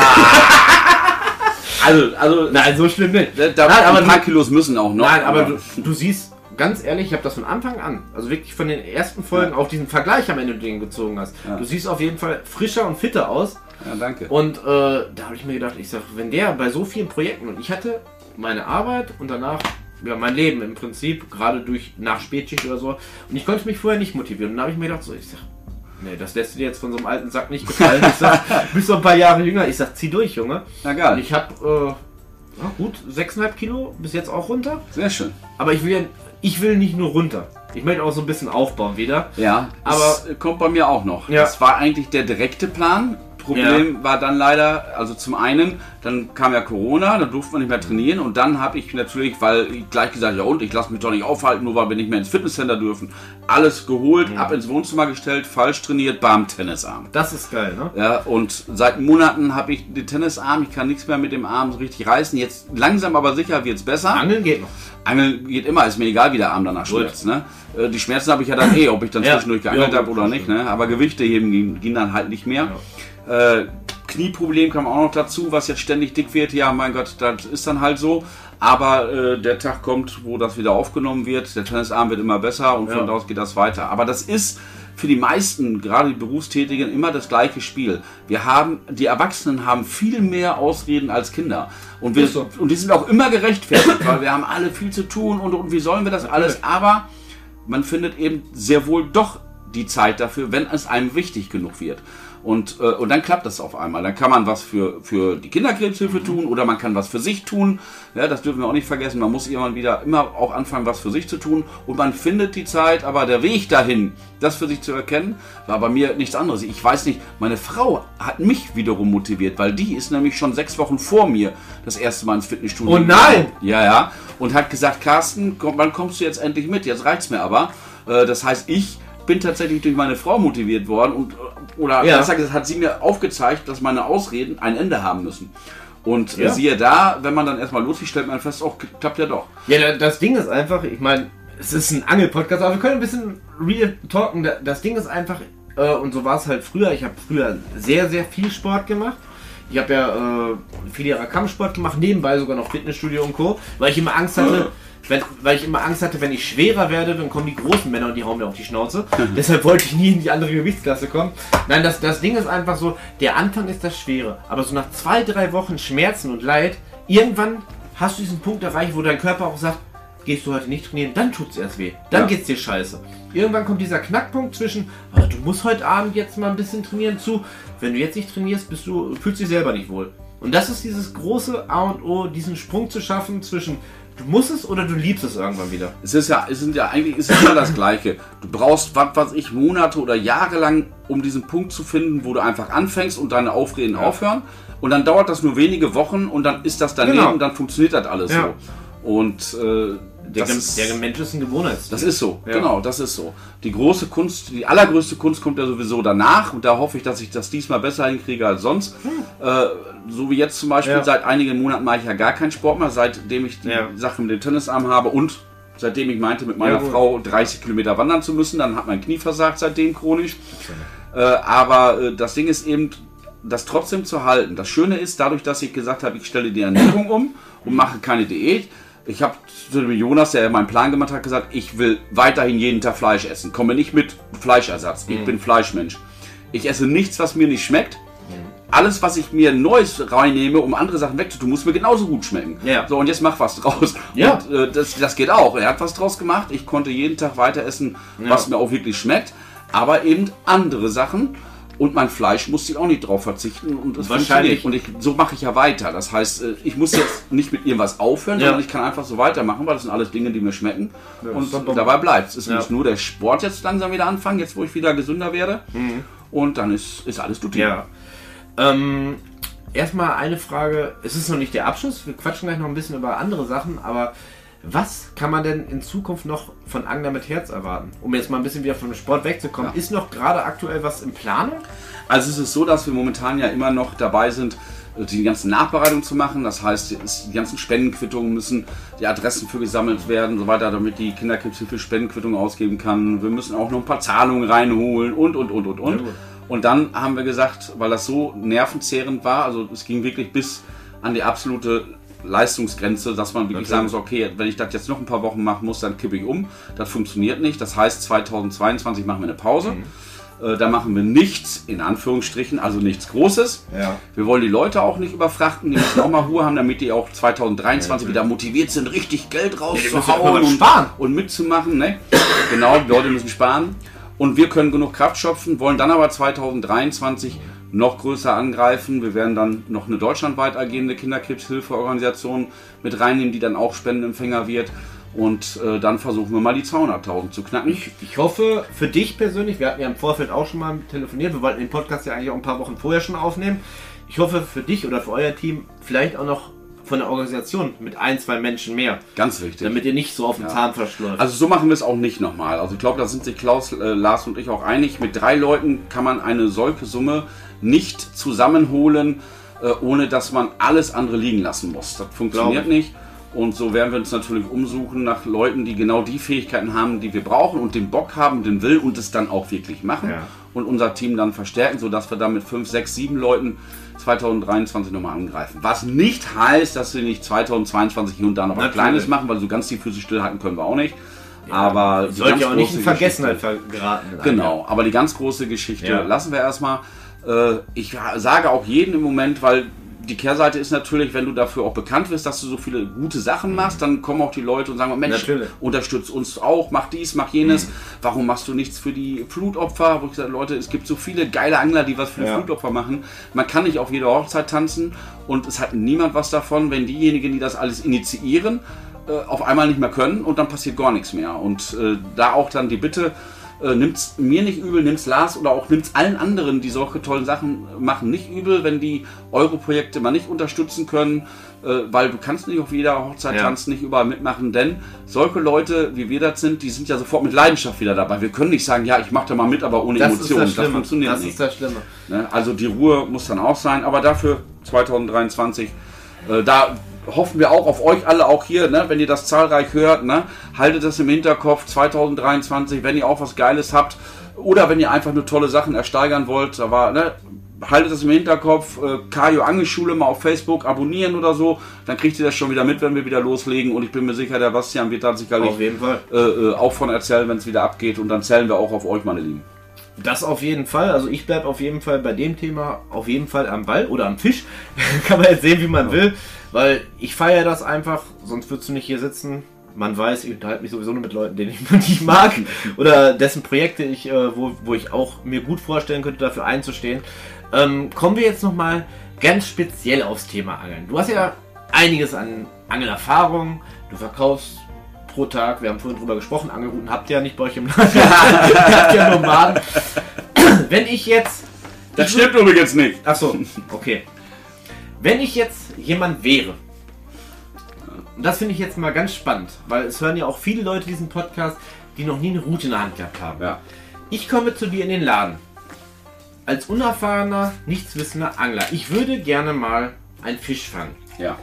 Und ich komme jetzt mal zu dem Bereich Hechtangeln. Weil das ist jetzt ja aktuell so mein Thema. Da kann ich nämlich sagen, das ist so oder das ist nicht so. Kann ich ein bisschen klugscheißern. Ich möchte jetzt gerne von dir einen Rat haben. Ich Ja. bin jetzt der kleine Basti. Ich komme jetzt in euren Angelladen und ich sage, Carsten, ich möchte Hechtangeln. Ja. Ich habe weder Route noch Ahnung. Was sagst du zu mir? Ja, also erstmal, äh, es ist ja immer so, ich verstehe mich als Fachhändler. Ich verstehe mich nicht als jemand, der heute von dir 200 Euro haben will. Egal warum. Also diese berühmte Frage ist, ich brauche eine, eine Route für alles. Ne? Eine Allround-Route für Barsch, Zander und Hecht. Ja. Die gibt es nicht, Leute. Die gibt es nicht. Aber die verkaufe ich euch, wenn es sein muss. Und das ist eben der Punkt. Ganz viele verkaufen sie, wenn es sein muss, sie gibt es aber nicht. Das heißt, für mich fängt eine Beratung immer damit an, zu fragen, was hast du überhaupt vor? An welche Gewässer gehst du überhaupt hin? Ne? Äh, Was sind so die wichtigsten Zielfische? Weil das, was du nachher bekommst, muss für das, was du am meisten machst, auch am besten geeignet sein. So, da, damit fangen wir schon mal an. Und dann trennt sich schon mal die Spreu vom Weizen. Dann überlegen die Leute, okay, ich muss mich also so ein bisschen entscheiden. Mehr Richtung Hecht, mehr Richtung Barsch. Genau. Das Gewässer ist wichtig. Wo angelst du? Es ist ein totaler Unterschied, ob ich mir eine Spinnrute kaufe und damit zum Rhein fahre oder ob ich mir eine Spinnrute kaufe und damit zum Kanal fahre. Weil die am Rhein muss deutlich kräftiger sein, da ist viel mehr Strömungsdruck drauf und und und. Äh, Das sind alles Dinge, das wird erstmal nachgefragt. Und wenn ich spüre, da ist eine völlige Ahnungslosigkeit in dem, was er überhaupt machen will, dann sage ich auch, dann mach dir erstmal einen Kopf und schnack mal mit deinen Kumpels und mit wer auch immer, wo geht's überhaupt hin? Und wenn du das weißt, dann kann ich auch anfangen, dich, dich wirklich zu beraten. Denn wenn der mit einer Route und Rolle rausgeht und mit ein bisschen mehr Wissen im Gepäck, äh, dann möchte ich, dass der auch nach drei Wochen wiederkommt und sagt, wie geil, das ist genau das Passende gewesen. Ja. Und dann bin ich glücklich. Und dann weiß ich doch, dass er wiederkommt und dann kriege ich auch den nächsten Hunderter. Ich musste nicht heute voll machen. Wichtig ist, rausgehen, glücklich sein, das muss passen. Und wenn der zufrieden ist, kommt er ja schon wieder. Nicht irgendwie was verkaufen, so nach dem Motto, äh, der weiß jetzt nicht, was er will, dann kriegt er halt irgendwas, nachhaken, nachfragen. Und das ist für mich echter Service und das ist für mich ein echter Fachhändler. Weil ohne das kann ich auch im Internet kaufen. Und dafür sind wir eben Das da. ist, genau da das ist nämlich der. Punkt. Danke, dass du es selber gesagt hast. Das ist genau der Punkt, worauf ich hinaus möchte. Viele Leute denken, ich kaufe mir jetzt eine Angelroute. Ich gehe ins Internet, da stehen Bewertungen drunter, haben aber Ahnung von gar nichts. Ich hatte das jetzt bei einem Kumpel erstes Mal mit mir Forellenangeln, OL-Angeln. Das mache ich ja selber auch noch nicht so lange. Und ich sag zu ihm, ich sag, ja, ich sag, ich kann dir eine Route geben. Hab ja jetzt mittlerweile ein paar. Kannst du mal testen, wenn dir das gefällt. Er hat auch einen Fisch gefangen. Ich nicht an dem Tag, scheiße. er hat einen Fisch gefangen, ich nicht. Eine schöne Lachsforelle. Er war infiziert. Er wollte auch eine Route haben. Und ich sag, bitte tu dir den Gefallen. Fahr in einen Angelladen und such dir da die Route aus. Nimm sie in die Hand. Nimm die Rolle, dass das ausgewogen ist. Teste das. Ja, aber im Internet kriege ich die 30 Euro günstiger. Und ich sage, Junge, ich sag, vertrau mir. Fahr in ein Geschäft. Wenn du Glück hast, findest du einen netten Angestellten, der dich berät. Der gibt dir auch eine Rolle dazu. Der packt auch eine Rolle aus, schraubt dir dran, ob die Rolle zur Route passt. Und das sind ja viele Dinge, die viele Leute, ja, ich kaufe mir jetzt so eine Rolle, 5 von 5 Bewertungen bei Amazon und eine Route. Das läuft schon. Nein, tut's nicht. Das liegt eben auch daran, dass viele ja denken, ja, Angeln ist wie ein stinknormales äh, Hobby oder was so. Ich kaufe mir jetzt was und dann muss das funktionieren, dann muss ich damit Fische fangen. So läuft der Hase aber natürlich nicht. Man kann alles auch übertreiben, aber das Gerät sollte natürlich schon für das, was man wirklich machen möchte, passen. Übrigens, das mit, der, mit dem Austariertsein von Route und Rolle, äh, ist, ist ja ganz oft, dass jemand reinkommt und sagt, ich äh, möchte mir eine Route kaufen, eine Rolle habe ich schon. Und ich bin mir da auch nicht zu schade, ihn zu fragen, ob er einfach nochmal wiederkommt mit der Rolle. Weil gerade wenn es um eine Spinnrute geht, ist es eben wichtig, dass Route und Rolle zusammenpassen. Ich habe nichts davon, wenn ich dem jetzt eine Route verkaufe, dann klemmt er zu Hause seine Rolle dran und die ist so kopflastig, dass ihm nach zwei Stunden ein Handgelenk wehtut. Macht keinen Sinn. Absolut, bin ich voll und ganz bei dir. Das Ähm, kriegst du im Internet natürlich nicht. Das ist ganz klar. Und das sind die Stärken des Fachhandels. Und äh, wie gesagt, ich verfluche das Internet auch nicht und jeder muss auch das machen, was er möchte und da kaufen man möchte. Aber wenn man sich nicht hundertprozentig sicher ist, was man braucht, dann ist der Weg zum Fachhandel mit Sicherheit der beste. Und ganz ohne Scheiß, wenn du dann 20, 30 Euro mehr bezahlen solltest, ja, dafür hast du aber auch anschließend was in der Hand, was passt zu dem, äh, was du wirklich brauchst, was du wirklich machen wolltest. Und dann sollte es die Sache auch wert sein. absolut, äh, ich sag mal so, bei Autos sind wir ja nicht anders. Wir wollen ja auch eine Probefahrt vorher machen. Ja, Da kauft man ja auch nicht einfach nur, oh, gekauft, man möchte es sich angucken. Ich bin ja auch ein Mensch, ich, ich achte sehr auf äh, das Aussehen. Was ja überhaupt das nicht, sieht man überhaupt nicht. ja, doch, doch nicht auf mein Aussehen. Ach so. Nein, nein, das ist, das ist vorbei. Naja, Optik fischt mit, ja. Ja, ist einfach so. Mir muss das auch gefallen. Mir muss es gefallen, wenn ich das in der Hand habe und ich könnte mir auch nicht vorstellen, weiß nicht. Ich war jetzt vor kurzem bei unserem Kinderangeln, habe ich meine Tochter mitgenommen, drei Jahre alt. Die liebt Fische. Hat Papa gut gemacht. Alle haben gesagt, du hättest meinen Sohn gemacht. Ich sag, meine Tochter wird auch angeln. Läuft. In der, ne, hol sie dir, wenn sie jung sind, dann kannst du es noch erziehen. und finde ich auch. Ist egal, ob die Angel geil ist. Aber die kriegt jetzt zu Weihnachten eine pinke Route, weil es ein Mädchen ist. Aber das ist cool. Das ist geil. Ja. Und ich habe lange gesucht, sowas zu finden. Also Optik spielt natürlich überhaupt keine Rolle für den Fangerfolg, aber es fischt mit, was mir gefällt vom Aussehen, das Genau. mag ich auch. Das Geilste ist einfach, wenn du wirklich in den Angelladen gehst und du hast ein paar Kombinationen in der Hand gehabt und dann hast du eine in der Hand und denkst, boah, Ja, Genau das noch, ich gesucht. noch mal zu dem Thema damals, äh, damals, vor ungefähr einer halben Stunde mit Harry Potter. Der Zauberstab sucht sich den Zauberer. So, so. Absolut, das, das muss Bam machen, das wächst zusammen, weil ihr werdet ja nicht nur einmal dann fischen. Ihr werdet Stunden, ihr werdet auch Stunden wahrscheinlich gerade am Anfang keinen Fisch fangen, wenn ihr das Gewässer nicht kennt.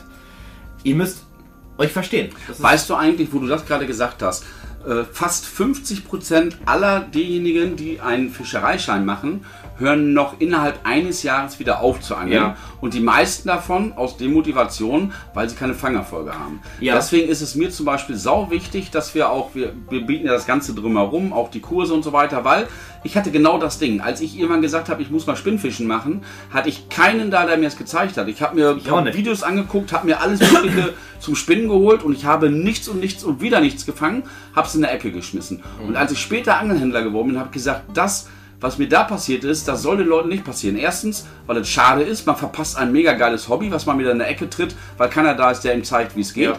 Deswegen haben wir diese Geschichten gemacht, und wir gesagt haben, wir gehen auch angeln mit den Leuten. Und, äh, äh, und auf der anderen Seite ist es eben so, es ist so viel Zeit, die man in dieses Hobby investiert. Und wenn man sich ein bisschen mit dem Zielfisch beschäftigt und mit dem, wie er sich verhält und so weiter, dann kann man den Erfolg auch wirklich steuern. Und wenn man den einen oder anderen Fisch fängt, macht es doch mehr Spaß. Absolut. So schön wie die Natur ist, Ja. aber wenn du Nein, ständig natürlich. ohne Fisch nach Hause Absolut. gehst, ist das auch. Aber das ist genau das Thema, was du gerade angesprochen hast. Thema Internet. Gibst du auf YouTube ein Hechtangeln. Du siehst Videos von Anglern, die können angeln. Sagt man nichts gegen. Aber die sind drei, vier, fünf, sechs Tage am Wasser und schneiden diese Videos in zehn Minuten zusammen. Ja, also ganz, ganz wichtige Botschaft an alle, die noch nicht so viel Erfolg haben oder die gerade anfangen. Macht euch nicht verrückt. Äh, Guckt euch die Videos gerne an. Das macht auch Spaß, das Absolut. zu sehen. Und es gibt auch Leute, die, sagen, die haben es auch richtig auf dem Kasten, aber die kochen alle nur mit Wasser. Und du weißt überhaupt nicht, an was für ein Gewässer waren die da, wie gut kennen die das Gewässer und und und. Das heißt, was der da gefischt hat, muss nicht das Richtige für dich, für dein Gewässer sein. Und wenn ihr euch genau das gekauft habt und es klappt eben nicht, dann sagt nicht, ich bin zu blöd dafür, so eine Scheiße, Ja. ich schmeiß die Sachen in der Ecke, sondern denkt drüber nach, ob ihr vielleicht einfach die falschen Sachen gekauft habt, weil euch keiner gefragt hat, wo gehst du eigentlich damit hin? Wie angelst du überhaupt? An welchen Gewässern, in welchen Tiefen, auf welche Fische? Also nimmt das nicht alles für bare Münze. Manchmal fängst du als Freak, aber auch als Anfänger mal vier, fünf geile Fische am Tag und machst davon ein Video. Manchmal musst du aber auch zwei, dreimal losgehen und im Film sieht Genau. so aus, als hätte der das mal eben so gemacht. Also die kochen alle nur mit Wasser. Das, ist- das, ist ja auch das, was ich gesagt habe. Und ich habe vorher schon 20 Jahre geangelt. Ich habe mir das Mobilheim in Holland gekauft. Ich habe das erste halbe Jahr nicht einen Fisch gefangen. Weil ich einfach zur falschen Zeit am falschen Ort war. Und noch viel wichtiger, und das hat mir der Tom, der Guide, mit dem ich in Holland war, ja auch wärmstens gelegt. Er sagt, es sind Raubfische. Wenn du da so einen Gummifisch wirfst, die kennen die nicht. Das ist ja ähnlich wie beim Forellenangeln. Ich selber werde ja auch demnächst mal meine eigenen Spoons lackieren. Aber hör mal, dem Fisch ist das doch scheißegal, ob da Predator Fishing draufsteht, äh, Sex Sales oder hiermit fange ich am besten. Es sind Raubfische, du musst die reizen. Und das ist meines Erachtens das A und O und das braucht lange. Das geht nicht von einmal angeln, das geht nicht von zweimal angeln oder von zwei, drei Monaten angeln. Die richtige Köderführung finde ich meines Erachtens das A und O. Ja, es, letztlich ist es ja so, äh, man kann aus allen eine Wissenschaft machen und es gibt auch Köder, die fangen besser und die fangen schlechter, keine Frage, aber ganz, Ja. ganz viel liegt an der Technik, liegt an, an dem Angler selber und was weiß ich über den Fisch. Wenn Ja. ich zum Beispiel auf Zander fische und mache ständig beim Faulenzen, also ich habe die Route in einer Stellung und kurbel nur ganz schnell mit der Kurbel und mache ständig drei, vier Umdrehungen, dann habe ich den auf Meter, Meter 50 hochgezogen, da guckt der Zander aber nicht, der Zander guckt geradeaus und was und dann ziehst du den Köder quasi aus dem Sichtfeld des Zanders, der dreht sich wieder ab und schwimmt dahin zurück, wo er hergekommen ist und du Absolut. wunderst dich warum. Der Hecht hingegen, der sieht nach oben, der sieht den Köder auf zwei, drei Meter und vier Meter teilweise Ja. über ihn und spürt den auch und geht dann hoch. Also wichtigste sind die Druckwellen, im Sichtbereich bleiben und dann kommt natürlich auch Farbe und Co. ins Spiel. Aber das aller, allerwichtigste sind die richtigen Druckwellen erwischen. Ja. Worauf hat der Fisch, den ich fangen will, heute Bock? Und wenn ich diese Druckwellen erwischt habe, die dem Fisch an dem Tag signalisieren, das ist genau Ja. der geile Fisch, den ich Da hast du fressen will, dann, dann, dann ist das der Moment, wo du die Absolut. Aufmerksamkeit vor dem Fisch Absolut. kriegst. Ne? Egal, ob das jetzt ein 3 Euro oder ein 2 Euro Gummi war. Absolut. Und dazu kommt ja wirklich noch, und das ist mir jetzt in Holland wieder mal bewusst geworden, es ist halt auch komplett unterschiedlich von Gewässer zu Gewässer. Hab's ja. Ich angel hier meine Hechte im Mittelgewässer. Ich war auf der Maß, der sagt, zieh das Ding auf Hecht über den Grund. Ich so, hä? Ja. Ich so, wieso? Er sagt, mach mal. Und hey! Hat funktioniert. Gewässer zu Gewässer unterschiedlich und Jahreszeiten. Ne? Ja, klar. Was viele nicht wissen ist, große Hechte werden im Winter zum Beispiel zu Sammlern. So, das heißt, die jagen nicht mehr aktiv nach oben und so weiter, sondern die schwimmen ganz langsam ihr Revier ab und sammeln äh, vom Grund auf große Beute, die ganz leicht zu kriegen ist, was sie sonst so, äh, sag mal, im Sommer oder im Frühjahr nicht so tun würden. Also das Wissen über, über den Zielfisch und dann ein bisschen Wissen über das Gewässer, aber vor allem das Wissen über den Zielfisch. Wenn man sich das aneignet, kann man sich das ummünzen in seine Angeltechnik und dann ist Erfolg, wie man so schön sagt, planbarer. Planbarer. Abschließend, das war nämlich jetzt ein schöner Satz, abschließend, vergesst alle nicht, ihr angelt, das ist kein Spiel, ihr angelt mit Lebewesen. Und so wie bei uns Menschen haben wir jetzt auch mehrfach in dieser Podcast-Runde äh, uns drüber unterhalten, auch Fische sind unterschiedlich. Von Jahreszeit, von Gewässer etc. pp. Ihr müsst einfach selber, für euch selber, euer persönliches Guiding erstellen. Es gibt nicht den Masterplan am Gewässer. Natürlich, wenn man viele Jahre Erfahrung gesammelt hat, dann hat man schon seine Favorites in der Angelbox und man weiß auch, wohin, wann, wie, wo, was. Aber es ist nicht gesagt, dass ihr genau, wenn ihr jetzt diesen Podcast hört oder euch 10 Stunden YouTube reinzieht, dass ihr morgen Fische fangt. Ist nicht drin. Für diejenigen, die es tun. Petri Heil, Petri Heil für alle, die dabei waren. Carsten, ich danke dir, dass du dabei warst. Gerne. Ich würde sagen, du hast noch eine lange Heimfahrt. Auf jeden Fall. Vielleicht, also ich hoffe, wir werden uns in Zukunft nochmal sehen. Werden wir. Und ja, war ein cooler Podcast. Ich hoffe, ihr hattet Bock. Checkt auf jeden Fall die Kajo Angelschule. Und du darfst gerne nochmal sagen, wo dein Angelgeschäft ist, wenn man eine fachmännische Beratung haben Also mein Angelgeschäft ist Kajo Angelsport in Münster. Auf Facebook sind wir vertreten mit Kajo Angelsport und der Kajo Angelschule. Euch wünsche ich auf jeden Fall einen mega geilen Abend. Ich hoffe, der Podcast hat trotz meiner Anwesenheit euch gefallen und äh, ich bin mir sicher, dass Bastian und ich uns wiedersehen werden. Allein schon, weil er ja schon angekündigt hat, dass wir ihn versteigern dürfen. Ja, ich bin halt, ja, ich wollte mich mal auf Gold wiegen. Wenn wir es nicht mit dem Fischen machen, dann bitte mit mir. Nee, ihr Lieben, war schön. Mal wieder eine neue Folge. Bleibt dabei. Demnächst gibt es wieder Real Life Stories. Nochmal dir, Carsten, schön, dass du hier warst. Vielen Dank. Grüß an deine Frau. Kriege ich jetzt mein Würstchen? Nö. da müsstest du noch eine Stunde länger hier bleiben. Alles klar, ihr Lieben. Petri, Dank. Ich bin raus, der Carsten ist raus. Euch allen schöne Tage am Gewässer und bei den nächsten Podcast-Folgen. Bis dann, euer Lucky. Punktlandnummer und Akku niedrig.